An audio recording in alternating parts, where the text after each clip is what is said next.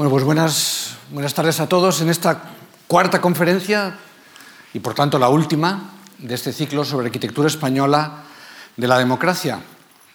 Y me van a permitir que use esta introducción para simplemente expresar unos agradecimientos que no son fáciles de hacer al término.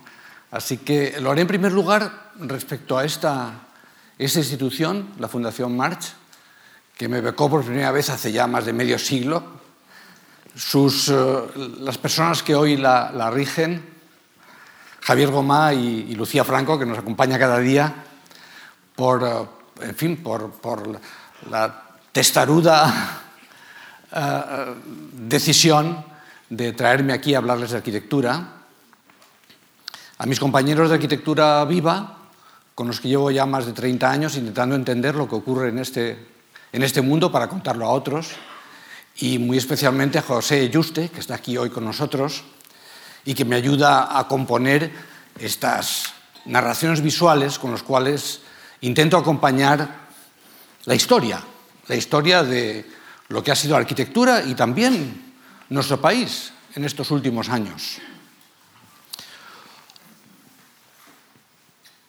Les recuerdo brevísimamente, aunque muchos de los que han estado aquí en las sesiones anteriores lo tendrán en la retina, lo que han sido las tres primeras conferencias. En la primera hablamos de transición, que queríamos simbolizar con esas, esas esculturas de Chillida enfrentadas a las galernas del Cantábrico para expresar lo tormentoso de aquellos tiempos de cambio, que finalmente se vieron rubricados con la llegada a España del Guernica en 1981 eh, que supuso una consagración simbólica de que eh, en España efectivamente eh, se había producido el tránsito de la dictadura a la democracia y entrábamos en un tiempo nuevo.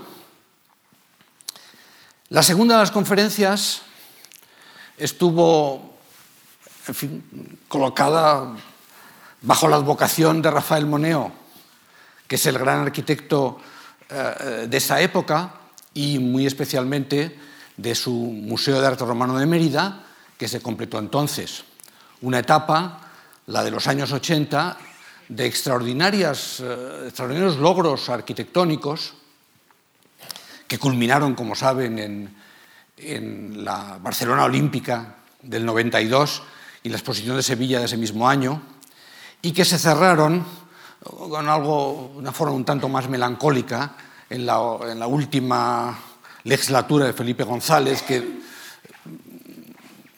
seguramente puede ser simbolizada por esas torres inclinadas de Kio, que por entonces se levantaron en Madrid y durante mucho tiempo estuvieron interrumpidas como, como parte de las catástrofes geopolíticas del tiempo y también de la crisis económica que después de la gran fiesta del 92 se impuso en España. La tercera de las conferencias, el pasado martes, la tiene más fresca, estuvo dedicada a estas arquitecturas del espectáculo, muy propias de, del cambio de siglo. Santiago Calatrava sería el inevitable protagonista de ese relato. Con él comenzamos con la Ciudad de las Artes de Valencia y también terminamos, pero otro edificio que no podíamos menos que mencionar en, en esas arquitecturas del espectáculo fue el Guggenheim bilbaíno, el edificio más importante que se hizo en el mundo por entonces y un edificio además que transformó la manera de abordar la arquitectura, porque hay un antes y un después de la inauguración del Guggenheim en el año 97. Un éxito absoluto de crítica y de público que hizo que tantas ciudades aspiraban a tener, aspiraran entonces a tener su Guggenheim. Nosotros le llamábamos el efecto Guggenheim, fuera de España se llamó el efecto Bilbao. El efecto Bilbao se extendió como un fuego en la pradera y la arquitectura ingresó con él en la era del espectáculo. Hoy voy a hablarles de la última década, los últimos diez años, que también para recordar corresponden políticamente a las dos legislaturas de Zapatero y a la, a la primera de Rajoy. Y que se pueden caracterizar como un cierto tobogán, puesto que comienzan en un momento de euforia generalizada, y a partir del año 2008, con la crisis de Lehman Brothers y la crisis financiera, que produce una crisis económica después, y social, por último, genera un deseo de repensar todo, de repensar la política, de repensar la sociedad y de repensar también la arquitectura. Pero antes de que digamos, la crisis eh, se impusiera como elemento obligado, a partir de lo cual reconstruir todo, la arquitectura española seguía gozando de buena salud. Y de hecho el Museo de Arte Moderno de Nueva York le dedicó una exposición monográfica en el año 96. Algo extraordinario, porque ese museo, que es seguramente el museo que crea opinión y que hace eh,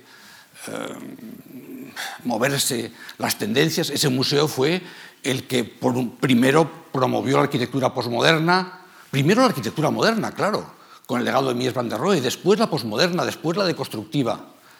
De manera que es una suerte de brújula en la que tantos arquitectos del mundo se miran. Pues bien, en el año 96, el, eh, el Museo Arte Moderno de Nueva York le dedicó una exposición a la nueva arquitectura de España y digo que era muy extraordinario porque solamente en una ocasión, en el año 43, dedicó una exposición a un país. En aquel momento era Brasil, era el Brasil de Niemeyer, era un Brasil eh, efectivamente burbujeante que suscitó pues, eh, eh, la atención de todo el mundo. Pero en el año 96 era España. Y en nuestro caso hicimos una publicación gemela contando no tanto los últimos proyectos, que era lo que contaba el, el, museo, sino la historia de la arquitectura española que había conducido a esta efervescencia. Y de hecho, pues cruzamos prólogos, yo escribí el prólogo del catálogo del MoMA y Terry Riley, que era el comisario del MoMA, escribió el prólogo de este, de este libro nuestro, en el que quisimos contar lo que había sido la arquitectura española hasta entonces, en buena medida eh, fundamento de estas conferencias que hoy les doy, ¿no? y que en la portada quisimos casi resumir con tres imágenes que les serán ya muy familiares. Por un lado, el Museo de Arte Romano de Rafael Moneo, aquí apareciendo como un contrapunto necesario el cementerio de Igualada, que hizo el malogrado Enrique Miralles con su entonces mujer Carmen Pinós, y eh, sobrevolando ambos el Guggenheim bilbaíno, para expresar ese proceso de internacionalización de la arquitectura española que había llevado a muchos grandes arquitectos del mundo a construir en España y también a los españoles a construir fuera.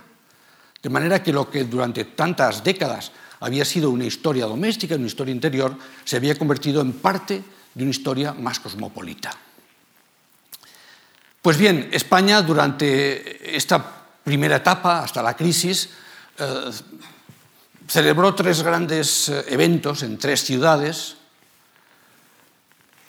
en Barcelona, en Valencia y en Zaragoza, que les voy a introducir brevísimamente con tres portadas de arquitectura viva. Em, en primer lugar, en Barcelona, con el Fórum de Barcelona, muy distinto a lo que hubiera sido los Juegos Olímpicos, porque los Juegos Olímpicos habían puesto énfasis sobre todo en la construcción de la Villa Olímpica, en la extensión del tejido de la ciudad, el fórum se entendió como una serie de piezas sueltas.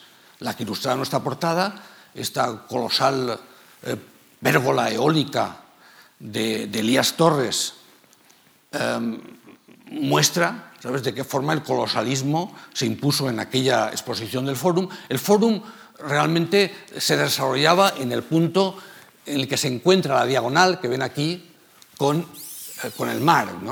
esa zona de encuentro, la diagonal con el mar, siempre mal resuelta, eh, se desarrolló pues, un gran evento, pero que dio ocasión a hacer un trozo de ciudad, lo mismo que los Juegos Olímpicos habían permitido hacer otro trozo de ciudad.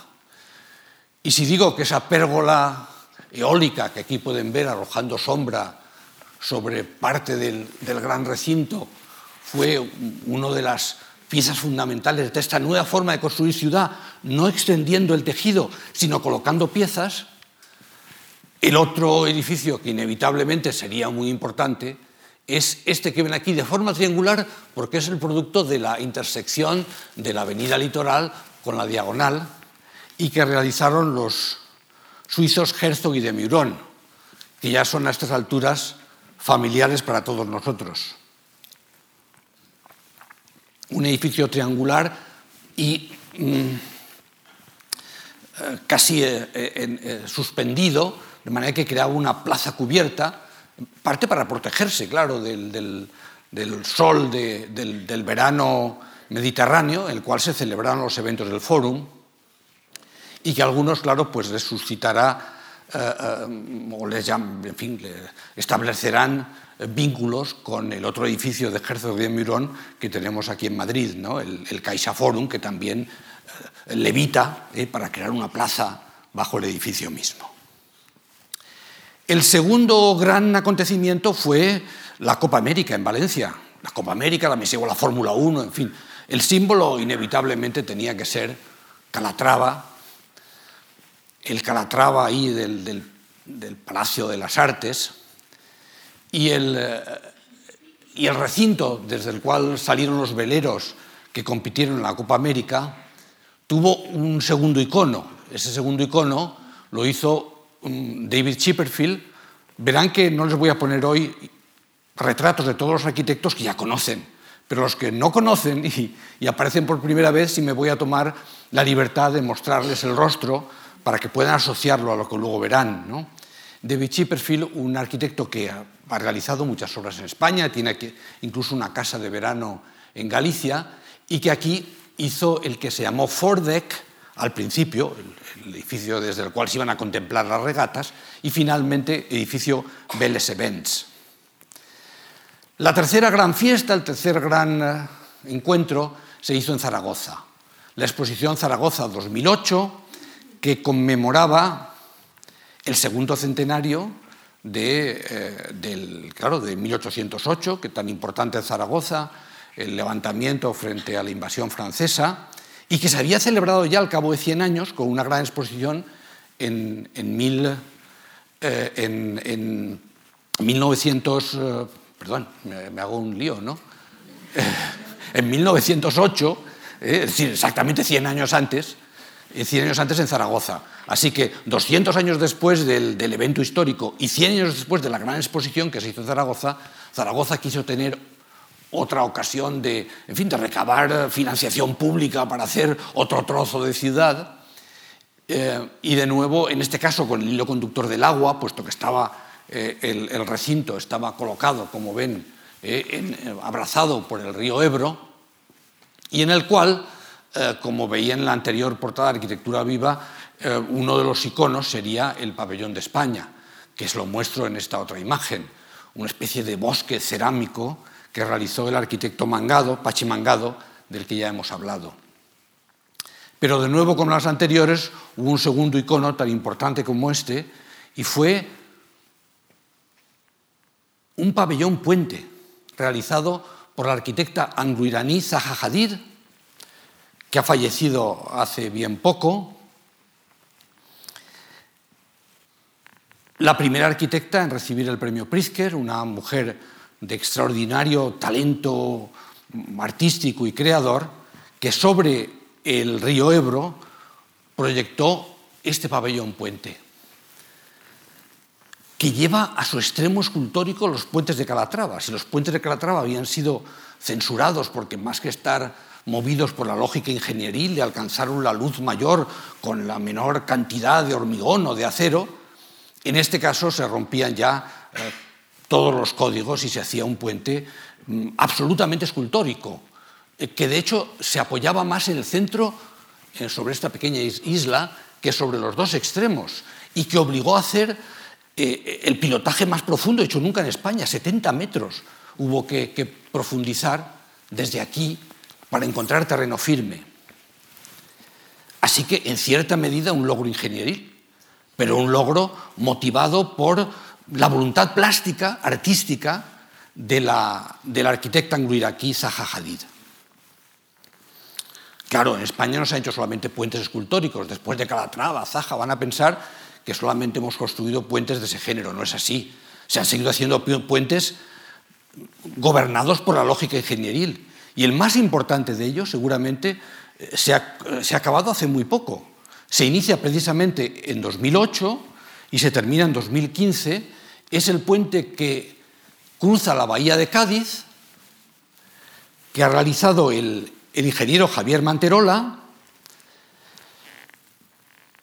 que tiene el récord de luz en España, 540 metros de luz, el tercero de Europa, y que efectivamente mm, muestra que no solamente se han hecho cosas eh, movidas por la voluntad artística, sino también gobernadas por el deseo de modernizar el país con herramientas técnicas tan sofisticadas como las que permiten levantar estos puentes. Puente, por cierto, al que se le ha dado el nombre de Puente de la Constitución de 1812, la de Cádiz, y que la gente familiarmente llama el Puente de la Pepa. Pues bien, si eh, efectivamente en estos años, primero Barcelona con el Fórum, después Valencia con la Copa América y por último Zaragoza con la Expo 2008 han sido viveros de arquitecturas, Madrid no se quedó atrás. No se quedó atrás, en su momento la describimos como una metrópolis insomne, mostrando la construcción entonces de los grandes rascacielos que se elevaban en eh, los terrenos de lo que había sido Ciudad Deportiva del Real Madrid, las cuatro torres eh, que ustedes conocen de sobra, y realizando además un sinnúmero de sedes para las grandes empresas y grandes bancos asentados en la ciudad. Les pondré solamente dos ejemplos. Uno es la sede telefónica, que llevó a cabo Rafael de la Hoz, en las tablas, un colosal campus para 14.000 empleados, realizado además con, enorme elegancia y con, una modernidad em, corporativa, sí, pero no por ello menos convincente. O la sede central de un gran banco, del BBVA,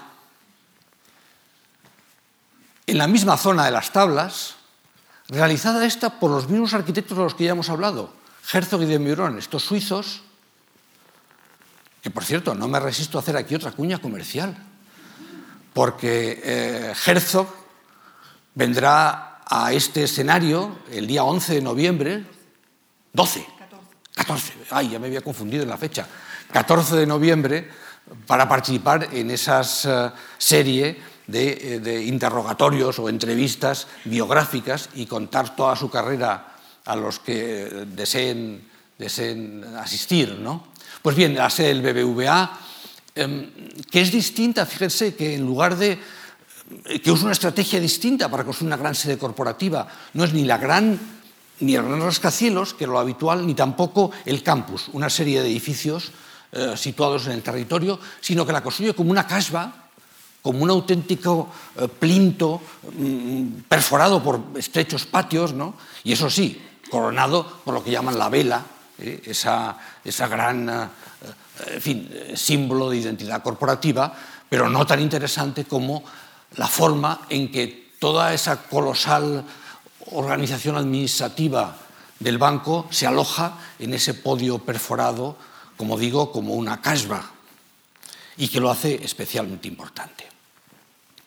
Pues bien, Madrid se construía con rascacielos, se construía con grandes sedes corporativas, pero también con una regeneración y reforma de sus grandes instituciones culturales.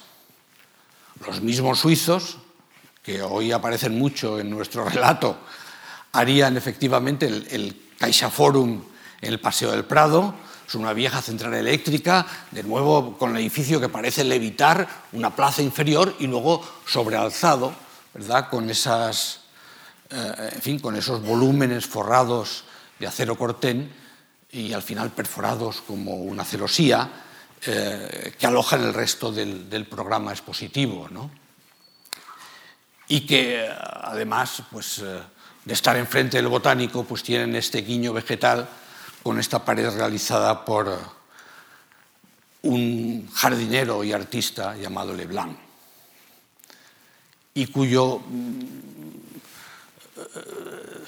plaza inferior pues tiene, esta, mm, fin, tiene este aspecto, por un lado, constreñido y al mismo tiempo papirofléxico, eh, que muestran estas imágenes. Es un edificio mm, extraordinario. Eh, los suizos fueron objeto de, en fin, se les encargó sin concurso porque habían hecho ya varios ejercicios de transformar edificios industriales en, museos con gran éxito. El primero de ellos, la Tate Gallery londinense, donde también transformaron una, antigua central eléctrica en un gran museo visitado hoy por millones de, turistas y de, y de británicos. ¿no?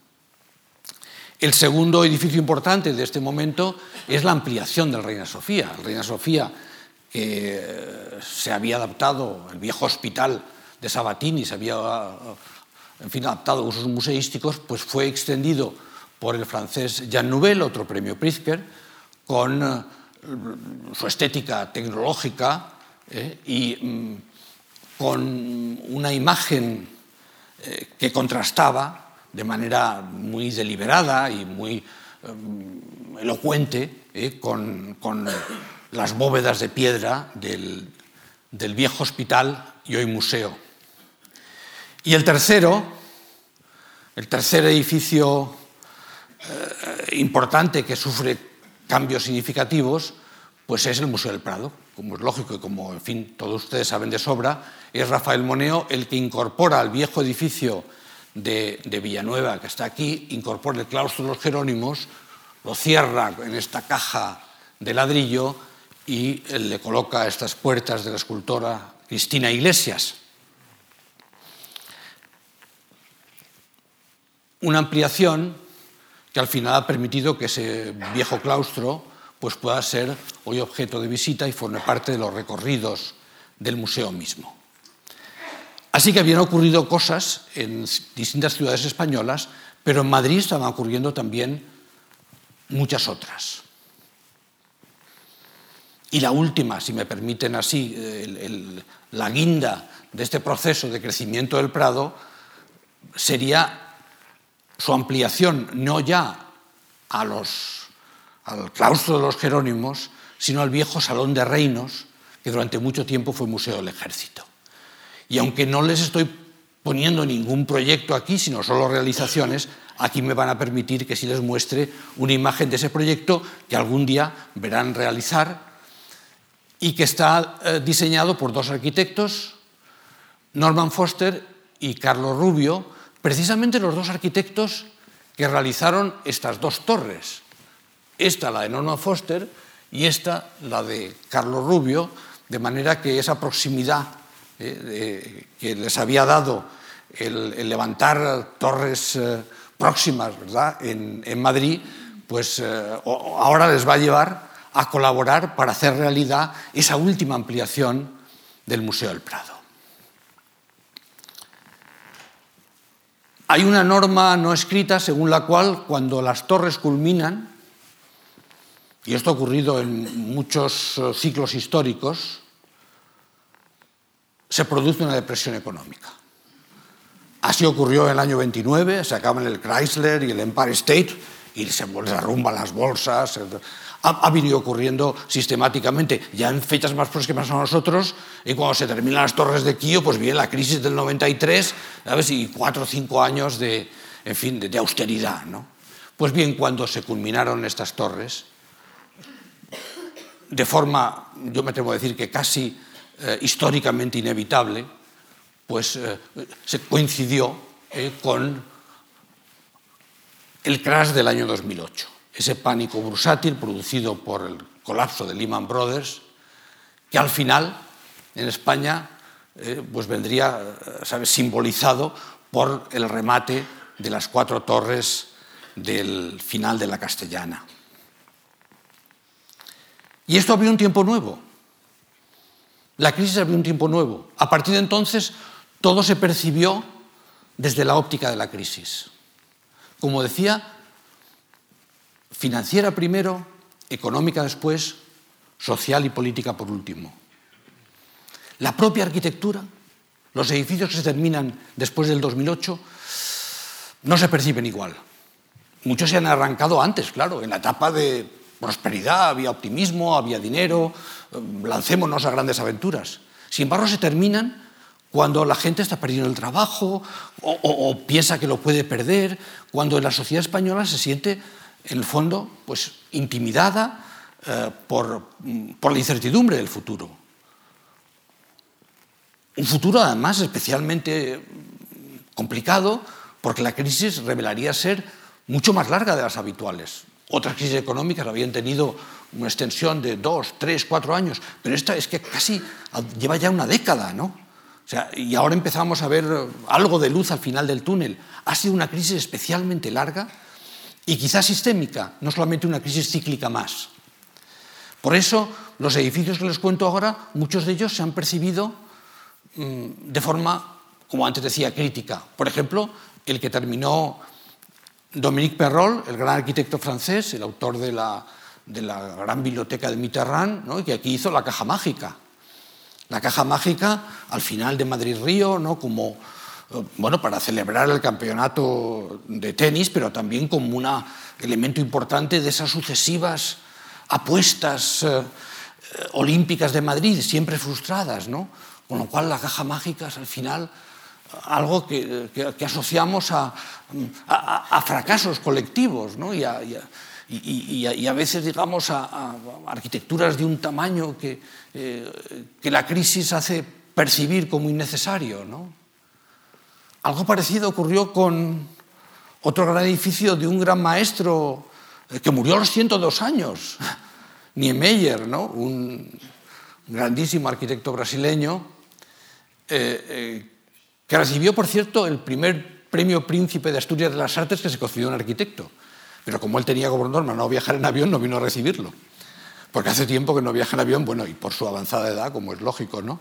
Pero sí que quiso regalar Asturias un proyecto que al final acabó construyéndose y le dieron su propio nombre. Es el Centro Niemeyer, que se construyó en Avilés Un centro que no costó demasiado dinero, es decir, que se hizo razonablemente bien y daba una imagen en este mundo de industria, en fin, pues, eh, o paleoindustria deteriorada, pues era, era una imagen de, esperanza y de, y, de, limpieza con sus formas, sus colores. ¿no? Sin embargo, la gestión no fue muy afortunada, estuvo un tiempo largo cerrado, el propio gerente que ha estado al frente de sus destinos ahora espera una sentencia de cárcel. De manera que todo esto contaminó también la arquitectura misma. ¿eh? Y las vicisitudes sociales o económicas que a veces acompañan a los edificios, pues acaban eh, pues, contaminando su propia imagen. Y algo no muy distinto ocurrió con ese edificio que les presentaba en la última conferencia, la Ciudad de la Cultura de Galicia, la gran obra que iba a ser lo de Manuel Fraga, y que finalmente, del norteamericano Peter Eisman, y que finalmente, como saben, pues solamente se completó parcialmente.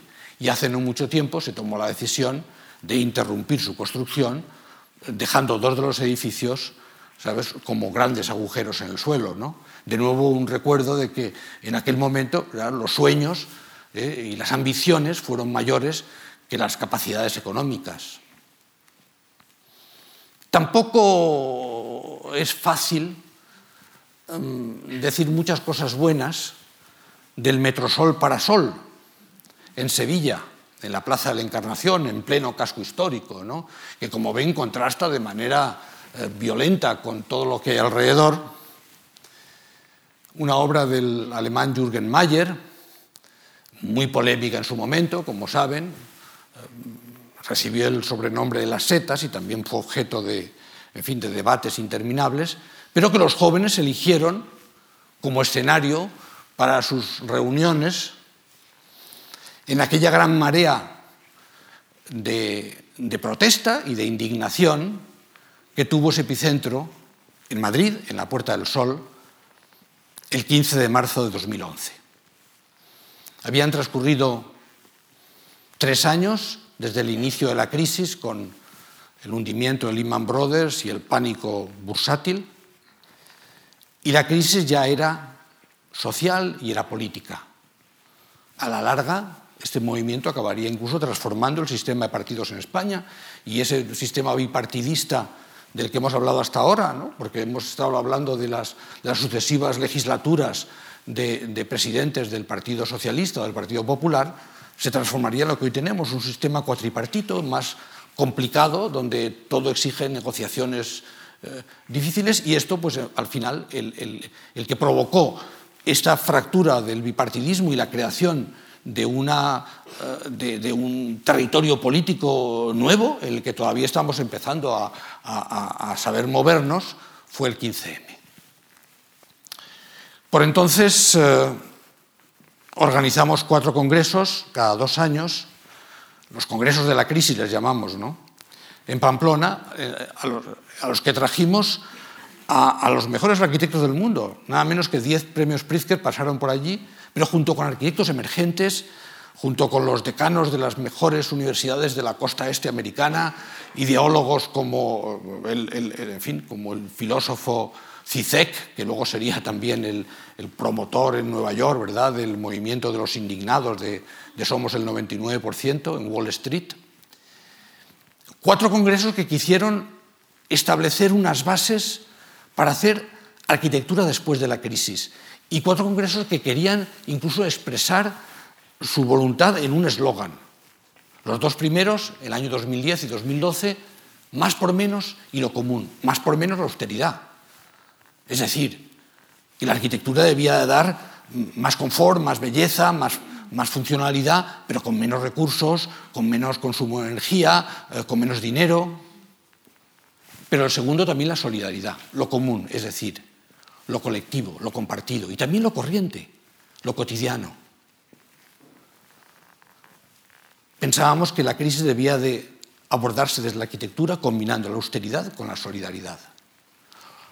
Los dos congresos siguientes ampliaron un poco eh, la visión y en uno hablamos de la arquitectura necesaria, recurriendo a ese viejo eslogan de las vanguardias, ni lo viejo ni lo nuevo, lo necesario evitar la arquitectura prescindible, la arquitectura ostentosa, la arquitectura que se realiza solo para dar eh, cuerpo a las eh, a veces al narcisismo o, al, eh, o al, ego de políticos o, grandes financieros, ¿no? Y hacer una arquitectura de lo, imprescindible. Y lo otro, cambio de clima. Claro, cambio de clima, pero no solamente la arquitectura enfrentada al cambio de clima, es decir, a los grandes desafíos del cambio climático que están transformando la forma de hacer edificios ya, sino también cambio de clima entendido en un sentido metafórico. Hay que cambiar el discurso, hay que cambiar la conversación. Los arquitectos debemos de hablar de otras cosas. En la arquitectura se ha producido, como en la sociedad, como en la economía, un cambio de clima. Y de esto quisimos también dar cuenta en la Bienal de Venecia, donde organizamos una exposición que se llamaba Spain Mon Amour, haciendo en fin, un juego de palabras con el Hiroshima Mon Amour de Resnés. Y ese Spain Mon Amour, cinco oficinas españolas, de gente madura, pero joven, de cincuenta y pocos años, pero extendidas por toda España, del, País Vasco y Navarra, de Cataluña, de Madrid también, y con obras que, como ven, cubrían toda la península,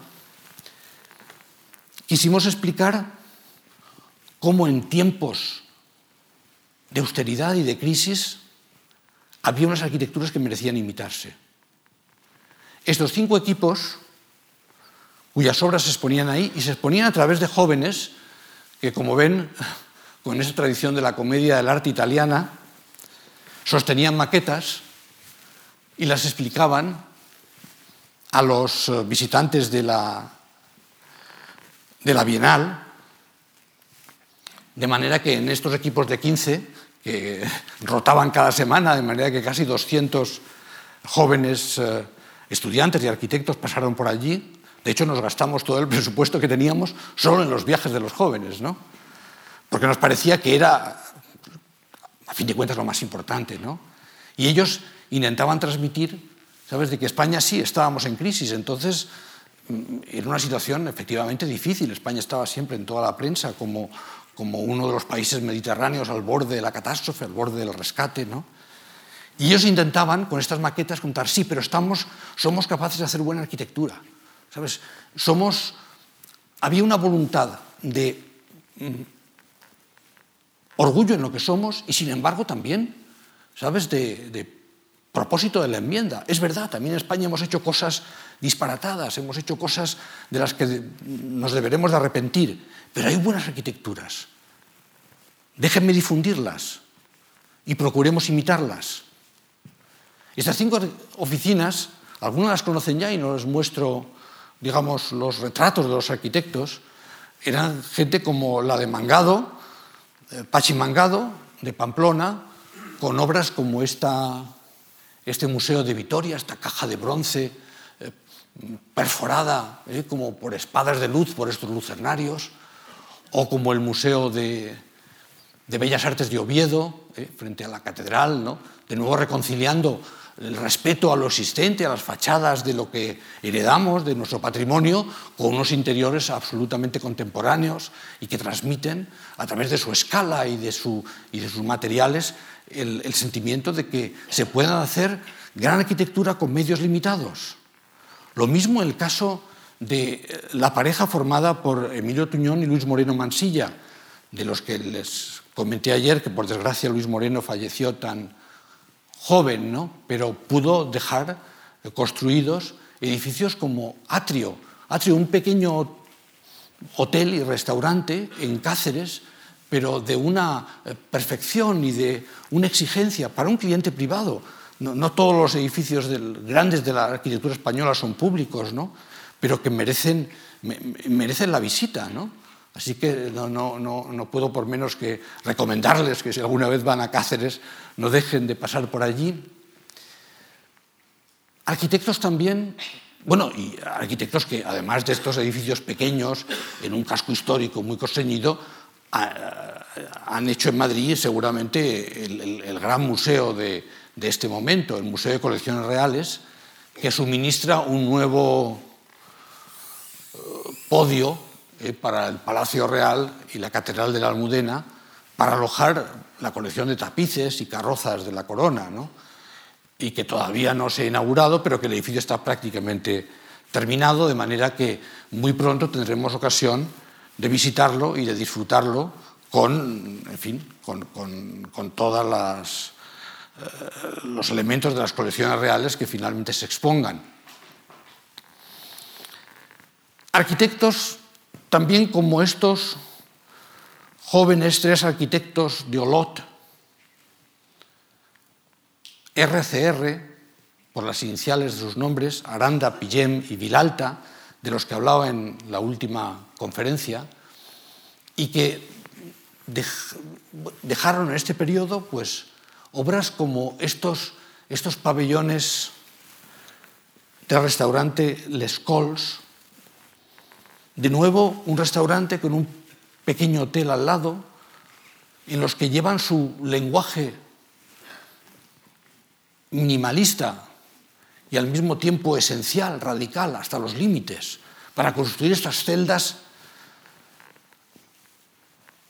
en las cuales, eh, si les digo que esto es una habitación de hotel, tendrán dificultad para reconocerlo como tal, porque se ha despojado de cualquier eh, elemento adjetivo y se la ha dejado reducido a su esencia, casi entendiendo que una habitación de hotel puede ser también una celda de meditación trascendental. ¿no? O autores también de obras tan emocionantes como esta subterránea bodega Belloc, en la que nos aproximamos al vino a través del olor de la tierra húmeda y la penetración en esa, en esa tierra nutricia que alimenta toda su obra. Y además de esos tres arquitectos, algunas cuyas obras ya tuvimos ocasión de ver el martes, dos eh, despachos más, uno el formado por Enrique Sobejano y Fuensanta Nieto, que dejaron en esta época dos obras en Córdoba importantísimas. Una, esta que ven aquí, el Museo de Medina Azara, junto al, enorme recinto arqueológico de este mismo nombre, que como ven está planteado como casi como, como los campos de labor. ¿no? Es, un, ven aquí que, casi extiende ese damero de, de la jardinería al edificio mismo, que al final se soterra para no competir con los restos arqueológicos, ¿no? Y el edificio se convierte en apenas nada más que una tapia en el paisaje, una línea blanca, un edificio tan feliz que logró el premio Aga de arquitectura, un premio que es el único arquitecto u obra española que lo ha obtenido. Y en la misma Córdoba, muy cerca, completaron el 3C que ven ustedes ahí, al borde del río, que ven aquí un centro muy próximo, como ven, al otro lado tienen la, gran mezquita de Córdoba, un centro de, de creación contemporánea cuyos interiores tienen una voluntad escultórica de manipulación de la luz que lo hace singular. Y por último, y especialmente feliz ahora, porque eh, los dos arquitectos de los que voy a hablar, al menos uno de ellos está aquí con nosotros.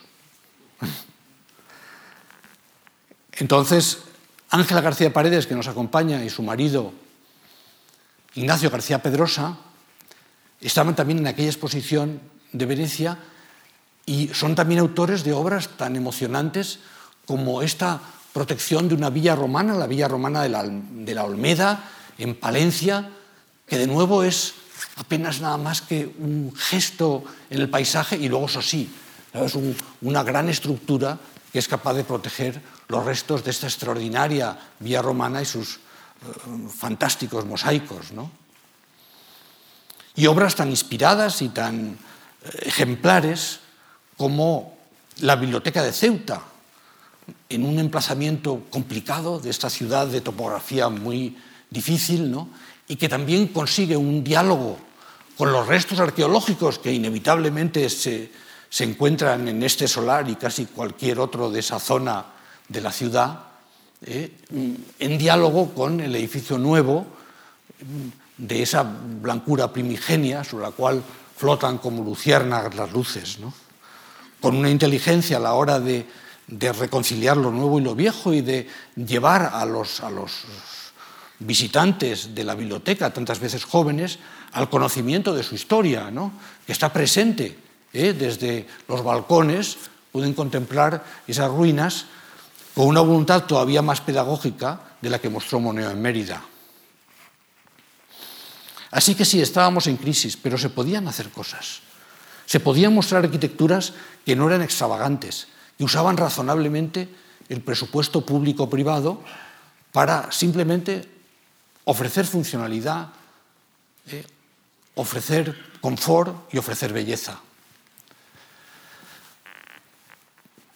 Como saben, Zapatero en su última legislatura se vio obligado a abordar la crisis económica con medidas eh, que no le hicieron más popular, de suerte que en el año 2011 fue sustituido por Rajoy en la Moncloa. Un Rajoy que tampoco tenía una tarea grata, porque tenía que administrar la crisis. Nos despertamos, pero la crisis seguía allí. Esa crisis que produjo una erosión continuada de, fondo del afecto ciudadano por su, por, su liderazgo político, intelectual, económico, y que tres años después conduciría a la abdicación de Juan Carlos en su hijo Felipe. expresando a través de la corona ese tránsito generacional. Había, digamos, una forma de hacer las cosas y unas personas y, unas, eh, y también unas arquitecturas que habían llegado a su término. ¿eh? Aquel, aquel mm, explosión de optimismo y de energía eh, manifestaba signos de agotamiento. Y esa, y esa abdicación fue una forma Mm, yo creo que muy visible de hacer ver que en España era necesario un recambio. El recambio se produjo muchas veces a través de las propias oficinas, a través de los hijos. Por ejemplo, la oficina de Ferrater. Eh, aquí tiene a Ferrater, el gran arquitecto catalán que hemos visto antes, pues ya en un segundo plano y dejando que el primer plano lo ocupen sus hijos, su yerno. Y, fueron ellos los que hicieron obras como el, Paseo Poniente de Benidorm, una obra maravillosa ¿no? de, reinterpretación con esa, por un lado, con esa geometría ondulante y marina, y por otro lado con esos colores vivos ¿no? de, ese lugar en el fondo de ocio y de, disfrute, que es una gran playa. ¿no? Estos jóvenes arquitectos, como les decía el martes y hoy lo repito, estaban muy próximos ya al, paisajismo, recuperaban lo cromático como algo eh, que les había sido mm, un poco les, había sido amputado por sus mayores. ¿no? La, primera arquitectura moderna era muy, muy dogmática, era una arquitectura de, líneas rectas, del ángulo recto, cúbica, vidrio, eh, metal. Era una arquitectura en la que no cabían los materiales cálidos, no cabía el cromatismo, no cabían, eh, o, cabían en menos medida, o solo en las modernidades, eh, digamos, heterodoxas. Y eso es lo que de repente estos jóvenes arquitectos empiezan a transformar. En otros casos eran los que habían seguido el camino de, sus parejas, muy singularmente en el caso de Enrique Miralles, otro arquitecto del que les he hablado y que murió trágicamente a los 45 años. Su, viuda, eh, Benedetta Tecleue, fue la que eh, les decía el martes que había completado el Parlamento, el parlamento de, de Escocia, en Edimburgo, y fue ella también la que acabó este, este, mercado de Santa Caterina, que aquí lo ven en el dibujo. El dibujo es eh, casi un puesto de mercado de frutas donde está todo eh, el, color y casi el olor ¿verdad? Del, mercado y que luego se manifiesta en esta cubierta maravillosa ¿verdad? Que, cubre como una alfombra mágica eh, a, punto ¿verdad? de levitar el mercado de Santa Caterina. ¿no? También tuvo una carrera muy mm, fértil la que había sido primera mujer de Enrique Miralles y que había hecho con él ese cementerio de Igualada que tantas veces ha aparecido en estas conversaciones y que, tan, y que tanto admiramos todos, ¿no? Carmen Pinós. Y Carmen Pinós, además de realizar edificios importantes fuera de España, en México y en otros países, pues hizo en, Zaragoza uno de los CaixaForum. El CaixaForum de Zaragoza, que pueden ver aquí, con esas geometrías eh, oblicuas eh, y, esos, y, esas maclas eh, de, formas y de colores que, lo, que, lo, convierte pues, al final en un icono, en un objeto, dentro de lo que estas arquitecturas de, de este siglo XXI han sido, ¿no? que ya no han sido tanto contextuales, como veríamos la obra de Moneo cuando hablábamos de Mérida, o hablábamos de la previsión, o hablábamos de Van Quinter, sino por el contrario, objetuales, objetos escultóricos que, quieren, digamos, dibujar un perfil en el cielo que se imprima en la memoria, que no podamos olvidar. Y ya, pues la generación más joven, gente como Efrén García Grinda y Cristina Díaz Moreno, que hacen una arquitectura inesperada. La llamamos moderna porque tiene esa voluntad de expresar el espíritu del tiempo, pero que no se parece nada a esas arquitecturas modernas de los años 20 y 30, de la modernidad heroica. Tiene un ejemplo en Madrid, muy próximo, la Fundación Giner de los Ríos. Una remodelación que ha transformado el edificio con estas pantallas de, acero en, algo distinto, ¿no? y que ha conformado el interior, de nuevo, como un paisaje casi, casi daliniano, casi eh, entre, entre surrealista y dada. ¿Qué hace la arquitectura un juego? Sí, pero un juego serio. Ese juego serio lo practican muchos otros jóvenes. Fíjense, por ejemplo, en nuestro amigo José Manuel Sánchez, un arquitecto extremeño de Don Benito, que ha construido en Extremadura obras tan insólitas como este anillo. Se llama así The Ring o el Anillo, un centro de alto rendimiento al borde de un embalse, que le valió, junto con otras obras suyas, ser el primer europeo que recibe el premio, el premio suizo de arquitectura, un premio muy prestigioso, dirigido a arquitectos jóvenes de todo el mundo que tengan al menos tres obras construidas. Pues bien, el premio suizo en sus primeras ediciones se había entregado a un africano, a un latinoamericano, un asiático, y el primer europeo que lo recibió fue precisamente José María Sánchez con este edificio extraordinario, que es casi un gesto en el paisaje y que les acerco para que vean, digamos, de qué forma está construido, eh, con esa ligereza eh, y sobre esta, eh, estos pilotís o estas patas que permiten la continuidad del paisaje natural y el edificio acaba siendo apenas nada más que un anillo en suspensión. O bien otros arquitectos de Madrid, que en este caso, digamos, actúan bajo el rótulo ecosistema urbano ¿eh? y que está formado por Belinda Tato y por José Luis Vallejo. Les he puesto tres ejemplos de Madrid. Déjenme que les muestre lo que Ecosistema Urbano, Tato y Vallejo, han construido en el Boulevard de Vallecas. Lo han hecho un eco-boulevard, un eco-boulevard con estos árboles artificiales, como este o este otro,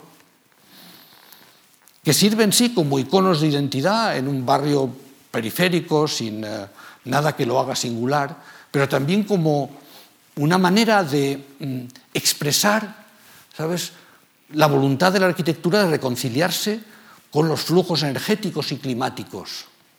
Es verdad que en buena medida esto es más metafórico que real, pero no por ello menos valioso y no menos em, destacable cuando tantos de estos nuevos barrios son lugares eh, inhóspitos donde la anomia, es decir, la falta de identidad, la falta de referencias, hace que, muchos los, los eviten, ¿no?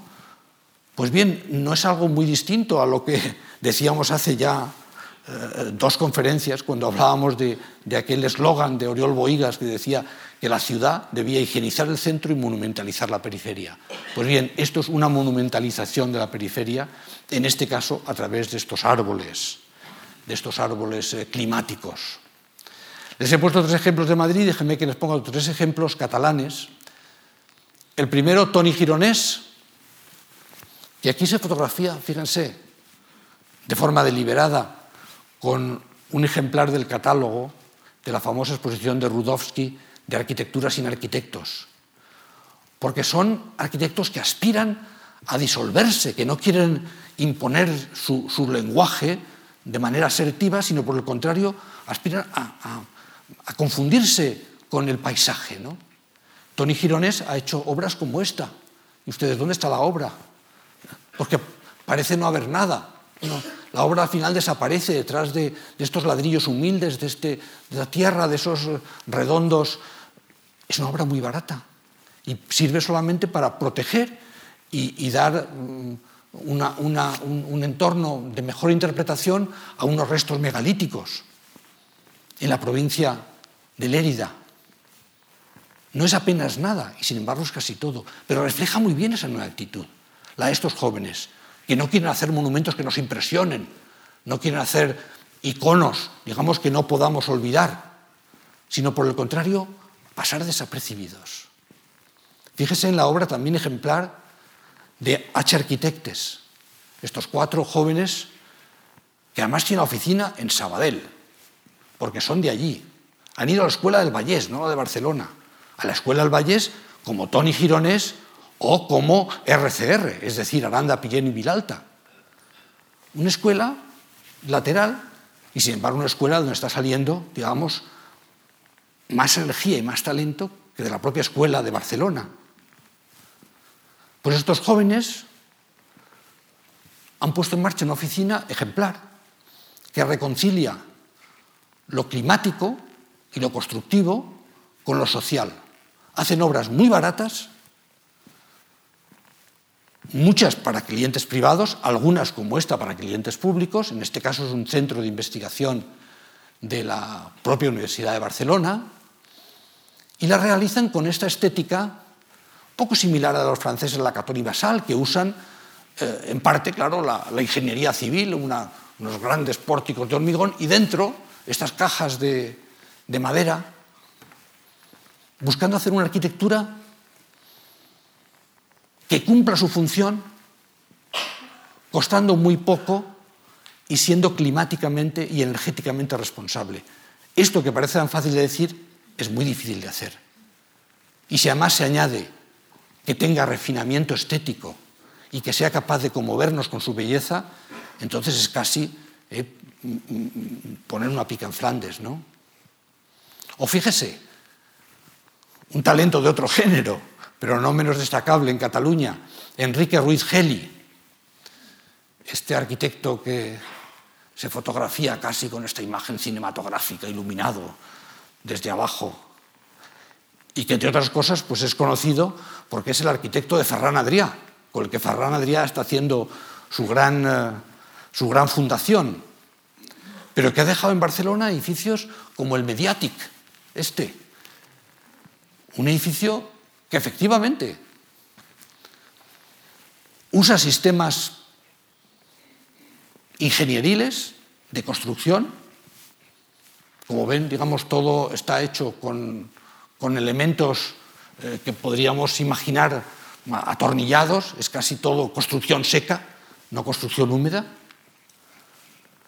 y que se sitúa además en ese barrio 22 arroba que los catalanes han elegido como el lugar de innovación tecnológica, ¿eh? el Silicon Valley de Cataluña, el 22 arroba. Y ahí está, sí, el, el Mediatic, pero muchos otros, entre otros el, el, pepino, ¿verdad?, de, de Jean Nouvel para Akbar, para Aguas de Barcelona. Y ven que esta es un tipo de urbanidad distinta. Esta es la urbanidad del Fórum de Barcelona. No es la urbanidad de Boigas, la urbanidad de la continuidad, sino la urbanidad más, si se quiere, neoliberal que predicó el que le sucedió en los destinos urbanos de Barcelona, a Cebillo, que defendía una arquitectura que ya no estaba hecha de, como el ensanche de un tejido bien eh, eh, tupido, sino de objetos. Y no hay mejor representación de esa arquitectura de los objetos que este barrio 22 arroba, donde hay objetos extraordinarios y sin embargo su urbanidad no puede eh, reconciliarnos.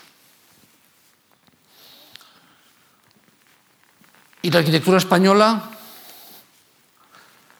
han visto ejemplos de Madrid, ejemplos de Cataluña, ya no solo se hace en la península. Por el contrario, se exporta. Cada vez más arquitectos jóvenes y viejos construyen fuera. Seguramente ningún ejemplo más ilustrativo de esa nueva arquitectura y de esos nuevos despachos, de esos nuevos jóvenes, que el formado por Barozzi Veiga. Barozzi, un italiano formado en Venecia, después en Sevilla y después en París. Y Veiga, un gallego formado en Pamplona, y que los dos fueron una oficina en Barcelona. Es decir, ese cúmulo de influencias eh, geográficas y formativas, al final hace una oficina que construye en Europa de manera natural, porque ellos se sienten más europeos que otra cosa. Y eligen Barcelona porque está, es un, lugar apropiado desde el cual proyectarse al mundo. Y desde ahí, por ejemplo, proyectan esta extraordinaria filarmónica Szczecin en Polonia, un edificio colosal, ¿verdad? con esa voluntad de evocar la, arquitectura eh, gótica y los tejados inclinados de esa ciudad histórica polaca,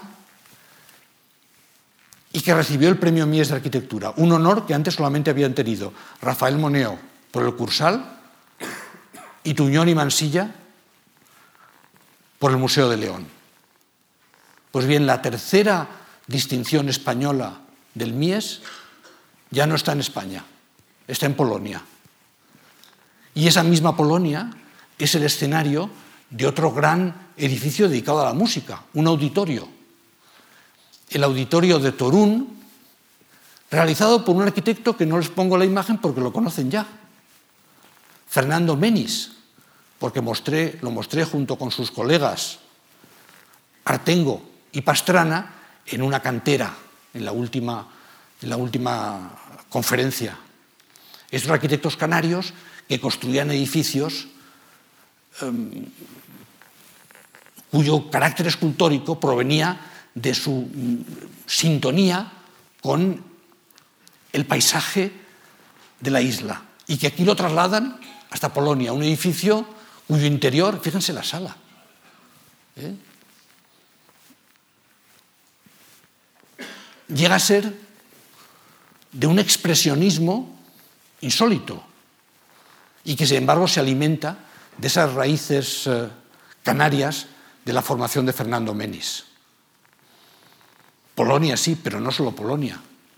Miren, por ejemplo, este, esta rehabilitación y, en añadido de cuerpos nuevos que realizaron Nieto y Sobejano, que los veíamos antes trabajando en, Córdoba, pues ahora los vemos en Hallen, en la antigua Alemania del Este, rehabilitando una gigantesca fortaleza para hacerlo, pues sí, un centro cultural y museo, además, de Feininger, del Feininger que tenéis aquí arriba. ¿eh? Así que hay también otra, siempre, eh, siempre encontramos esos lazos, ¿verdad?, con el trabajo de la Fundación Marx que siempre nos ilustra y nos ayuda. Pues bien, em, Nietos Ovejano, por cierto, acabarían abriendo una oficina en Berlín, que hoy es mucho más grande que la de Madrid, y construyendo en Alemania y en Austria, y sois seguramente hoy los arquitectos españoles con una mayor proyección internacional, pero ya no desde Madrid, donde tiene una oficina menor, sino desde Berlín, que es, digamos, Mm, esa naturalidad con la que los eh, arquitectos de generación abren despachos fuera y operan desde ellos en un ámbito más amplio. Un ámbito más amplio, claro, que también ayuda cuando España está en un momento de depresión de las inversiones públicas que antes habían alimentado a tantos despachos. Otro ejemplo más, y este de los más notorios. En Ámsterdam, Cruz y Ortiz, durante casi diez años, han estado haciendo el, emblema del país.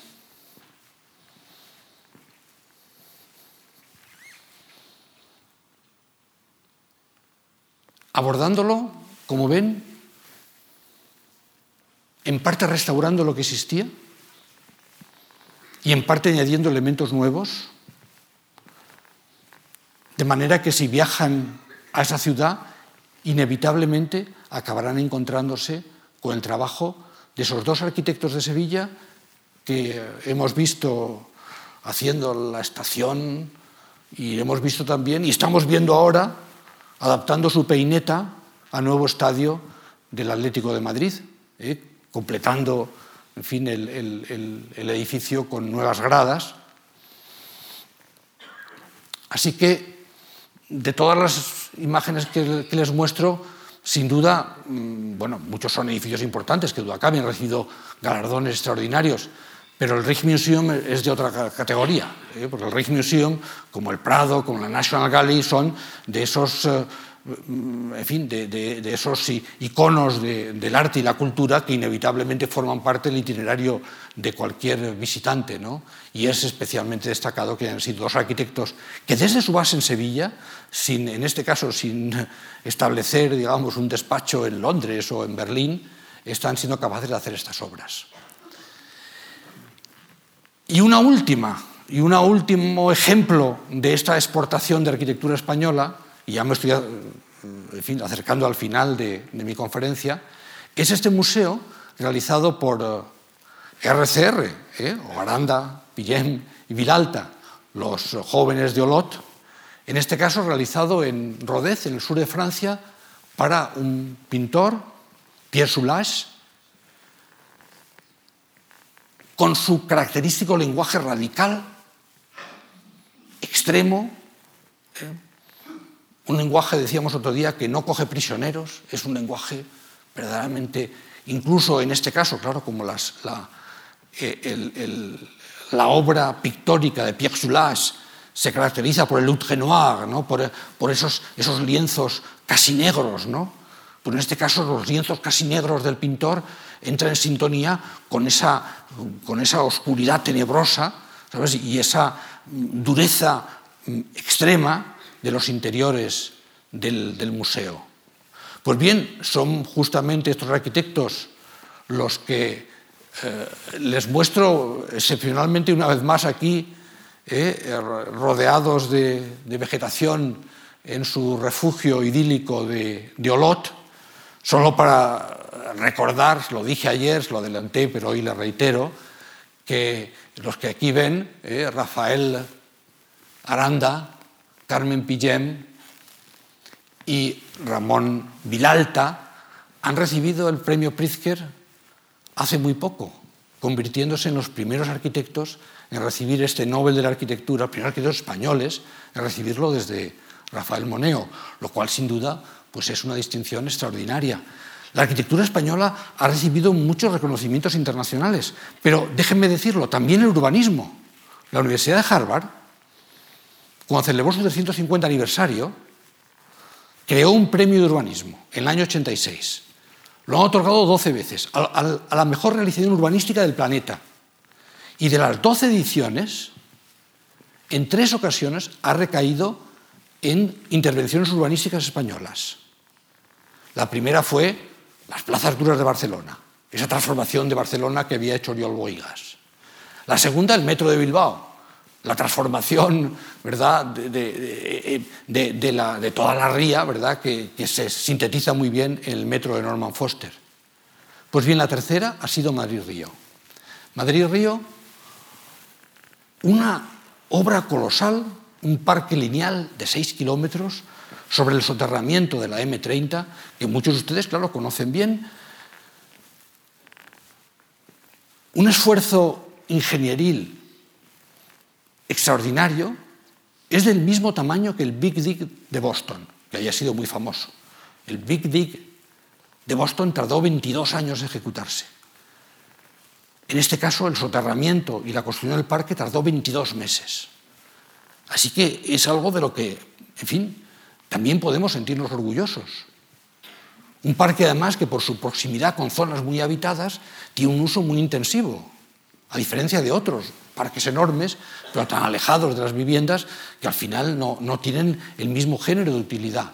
Y este, y este gran parque se remata con un gran conjunto cultural que es el del matadero, que lo he puesto como emblema de, esta última conversación. ¿no? Matadero, las grandes naves del matadero, que se situaban al lado del río por razones obvias, y que han sido remodeladas por la gente más eh, creativa de, de la joven generación de arquitectos, gente como Arturo Franco, em, gente como Iñaki Carnicero, em, también Antón García Abril, el centro del lector, Antón del que ya hemos hablado en otras ocasiones, con esa voluntad de usar grandes elementos casi como de obra pública, grandes eh, eh, vigas, eh, transformando esas naves del matadero.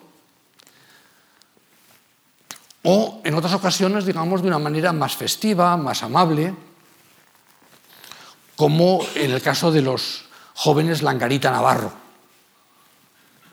Y no solo el interior de las naves, también el exterior de las naves del matadero, con a veces construcciones eh, que están en, el, en, fin, en la frontera entre el diseño industrial, eh, eh, el espectáculo, la escenografía y la arquitectura, como estos escarabeos de Andrés Jaque, quizá el personaje más eh, carismático y burbujeante de esta nueva generación. Andrés Jaque, que divide su vida entre Nueva York y Madrid, que es el primer arquitecto al que el Museo de Arte Moderno de Nueva York, ¿sabes?, ha, ha homenajeado incorporando a su colección permanente una instalación y que es capaz de hacer cosas tan insólitas como esta, eh, este pabellón el PS1. El PS1 es el, eh, es el, digamos, donde el Museo de Moderno de Nueva York hace las exposiciones de este género, ¿no? de, pabellones arquitectónicos. En este caso es una elaborada metáfora sobre el agua, eh, su, regeneración y al final pues, la, fontanería como base de, de la urbanidad ¿eh? con una voluntad, sí, lírica, mm, metafórica y ecológica, que hizo que de manera inesperada y casi, en fin, eh, casi imposible de creer, en el año 2015 los tres grandes pabellones eh, que los arquitectos visitan en verano, porque son como tres laboratorios experimentales de nuevos caminos en la arquitectura, los realizarán tres oficinas de Madrid.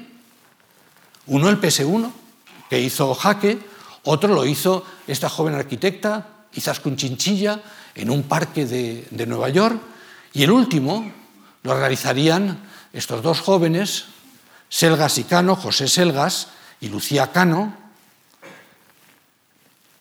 en Londres. La Serpentine, el pabellón de la Serpentine, que se hace cada verano y que para un arquitecto es como si a un artista le encargan eh, construir o hacer algo, ¿verdad? Eh, o hacer una instalación en la sala de turbinas de la Tate. Es la consagración. Solo los más grandes, y desde luego solo un español, ha construido el pabellón de la Serpentine. Y en este caso fueron estos jóvenes madrileños, Sergas y Cano, que eh, con esta instalación, sí, efectivamente festiva, una instalación mm, que, se sostiene eh, de, manera, como ven, digamos, pues muy eh, provisional, ¿no?